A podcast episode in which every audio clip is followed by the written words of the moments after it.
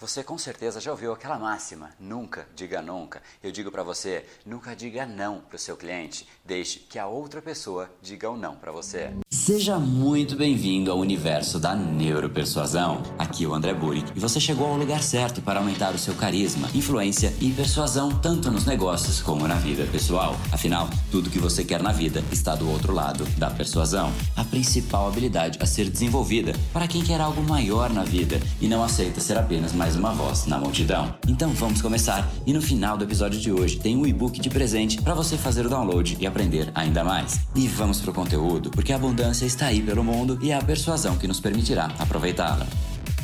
Fala pessoal, André Drone Power, Academia Cerebral e criador do método Neuropersuasão. E esse é mais um dos capítulos diários da série Neuropersuasão, para você aprender uma nova ferramenta, colocar em prática e se tornar uma pessoa muito mais impactante, muito mais influente. E hoje a gente vai falar sobre a arte de dizer não. Será que você deve dizer não para o seu cliente? Em quais circunstâncias você deve dizer? E eu já te digo, sempre que você disser não, você está prejudicando o seu relacionamento. Será que você deve então prejudicar o seu relacionamento? Eu digo para você, evite isso ao máximo. Sempre que você puder, deixar o não para o seu cliente dizer, faça isso, deixe que ele diga ou não para você. E como é que você faz isso? Por que é que você diria não em primeiro lugar? A gente diz não quando a gente imagina que as situações não nos favorecem. Isso gera o nosso não. Então, a minha sugestão é que você coloque a situação da exata maneira que lhe favorece. E neste modelo, talvez para outra pessoa não faça mais sentido. E aí ela vai dizer o não e ela foi a pessoa responsável por interromper a ação positiva, interromper a boa boa vontade. Você ainda estava tentando viabilizar, mas a pessoa virou para você e disse não. Vou te dar aqui o meu exemplo. Muitas pessoas me mandam um e-mail pedindo: André, eu gostaria muito de fazer uma consultoria com você. André, eu gostaria de fazer coaching com você. André, eu gostaria de uma palestra sua. E eu realmente estou hoje sem agenda, até pelo menos o meio do ano que vem. Como é que eu posso dizer sim para uma pessoa? Eu digo para ela: bom, em primeiro lugar, eu estou sem agenda neste momento. O momento que eu poderia fazer para você seria no meio do ano que vem. Será que isso lhe agrada? Esse esse é o primeiro ponto. Segundo, eu sei que se eu aplicar exatamente o meu conhecimento no meu negócio, eu vou ter muito mais resultado do que realmente eu ganharia através de uma consultoria. Isso se chama custo de oportunidade. Então, o meu tempo aplicado a mim mesmo gera muito mais resultado do que eu pegar esse tempo e aplicar para uma outra pessoa e receber ali uma pequena parcela em contrapartida. E isso é mais um ponto que me faz simplesmente querer dizer não. Terceiro ponto, eu não sei se a pessoa realmente vai pegar tudo que eu ensinei e aplicar tudo para para realmente ter o resultado. Então isso faz com que o mesmo esforço aplicado no meu negócio, eu tenha a certeza absoluta que eu vou ter o resultado e eu vou fazer exatamente como eu acredito que tem que ser. A pessoa não necessariamente vai colocar em prática, porque às vezes existem pontos políticos, às vezes ela simplesmente ouve e não faz absolutamente nada com a informação. Então, o que acontece? Isso gera uma vontade minha de dizer não. Então, como é que eu faço nesse tipo de situação? Em primeiro lugar, eu deixo a minha boa vontade muito clara na mesa e eu digo para a pessoa: "Poxa, que bacana, eu posso Posso, posso sim, mas a minha única janela é no meio do ano que vem, porque agora, neste momento, eu estou 100% focado nos clientes que eu já abracei, clientes que eu quero ver o resultado realmente explodir, eu estou 100% comprometido exatamente nisso. Segundo lugar, eu tenho um custo de oportunidade e o meu valor para você realmente fechar essa parceria é de tanto. E eu coloco realmente o valor que me faria dizer sim. Talvez isso seja muito caro para a pessoa e eventualmente é, porque meu custo de fato é acima do mercado e quando eu tenho um custo de oportunidade, ele ainda fica mais caro ainda ainda. O que acontece? A pessoa tende a dizer não. Então, tudo bem, André, é pena que a gente não vai poder trabalhar, deixa para uma próxima oportunidade. A pessoa vira as costas e vai embora. Porém, o que ficou de percepção é que a pessoa disse não, ela simplesmente não conseguiu viabilizar a parceria.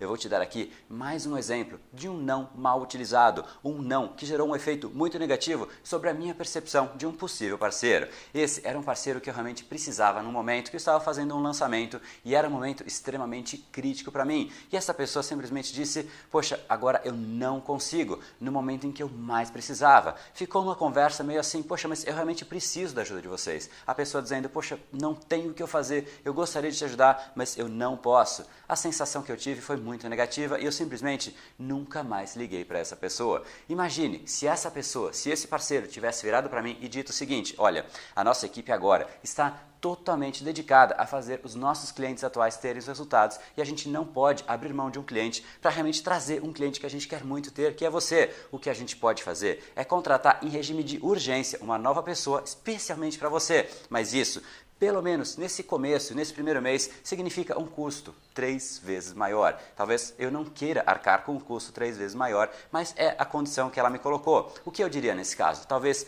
eu dissesse Poxa, que pena, eu não consigo pagar três vezes mais. Então eu estou dizendo não para você, mas fica uma percepção de que a pessoa tentou fazer algo para me ajudar. Se ela simplesmente dissesse não para mim, como ela o fez, fica uma percepção muito negativa e eu não tenho absolutamente nenhuma vontade mais de ligar para aquela pessoa. Então, se você tiver a chance de não dizer não para o seu cliente, evite dizer não, coloque os seus termos à mesa, coloque da maneira que você realmente diria sim, mesmo que pareça absurdo, e deixe a pessoa dizer não. E isso evita um custo de relacionamento seu com as outras pessoas muito forte, faz com que você, inclusive, ganhe mais autoridade, porque você realmente coloca os seus reais termos na mesa, as condições para você abraçar um novo cliente, um novo projeto, um novo produto, o que quer que seja. Então, essa é a recomendação que eu te faço. Então, reflita dentro do seu negócio ou no seu dia a dia quais seriam os seus reais termos e coloque na mesa. Isso simplesmente vai fazer com que você aumente ainda mais a sua autoridade. Afinal, esse é o seu preço, essas são as suas condições e se elas estão acima do mercado, é assim, porque você está fazendo alguma coisa correta, você realmente tem um preço maior, porque você tem um custo de oportunidade muito maior que as outras pessoas, muito provavelmente. Se for outro motivo, não tem problema, também coloque as suas condições na mesa, mas realmente faça com que o não parta da outra pessoa, evite você dizer o não.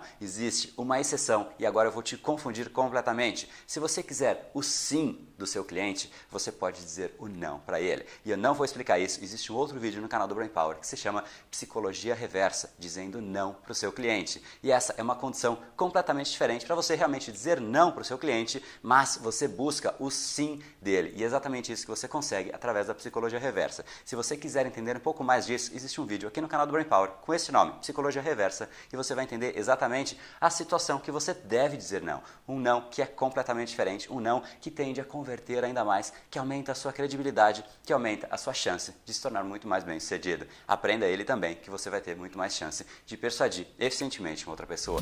E esse foi o episódio de hoje. Como falamos no começo, a abundância está aí pelo mundo. Se não está em você como você gostaria, é porque falta o imã para atraí-la. Portanto, não perca mais tempo e venha conhecer a persuasão mais profunda de todas, a neuropersuasão. Conheça agora mais técnicas baixando seu e-book gratuito em neuropersuasão.com.br/podcast. E não perca a próxima semana da persuasão. Será uma semana de aulas cobrindo em profundidade o método neuropersuasão, que envolve neurociência, neuroeconomia, programação neurolinguística, para você efetivamente ter todas as ferramentas e levar a sua influência e os seus resultados para um outro patamar. Se inscreva em neuropersuasão.com.br/semana. E para acompanhar toda a ação, não deixe de seguir o Brain Power nas outras redes sociais. Os links estão todos na descrição deste episódio. Nos encontramos novamente no próximo episódio e até lá, você já sabe, eu estou aguardando ansiosamente a sua opinião sobre este podcast nos comentários do iTunes. Até mais e lembre-se, tudo que você quer está do outro lado da persuasão. Um oferecimento de Brain Power, a sua academia cerebral. No brain, no gain.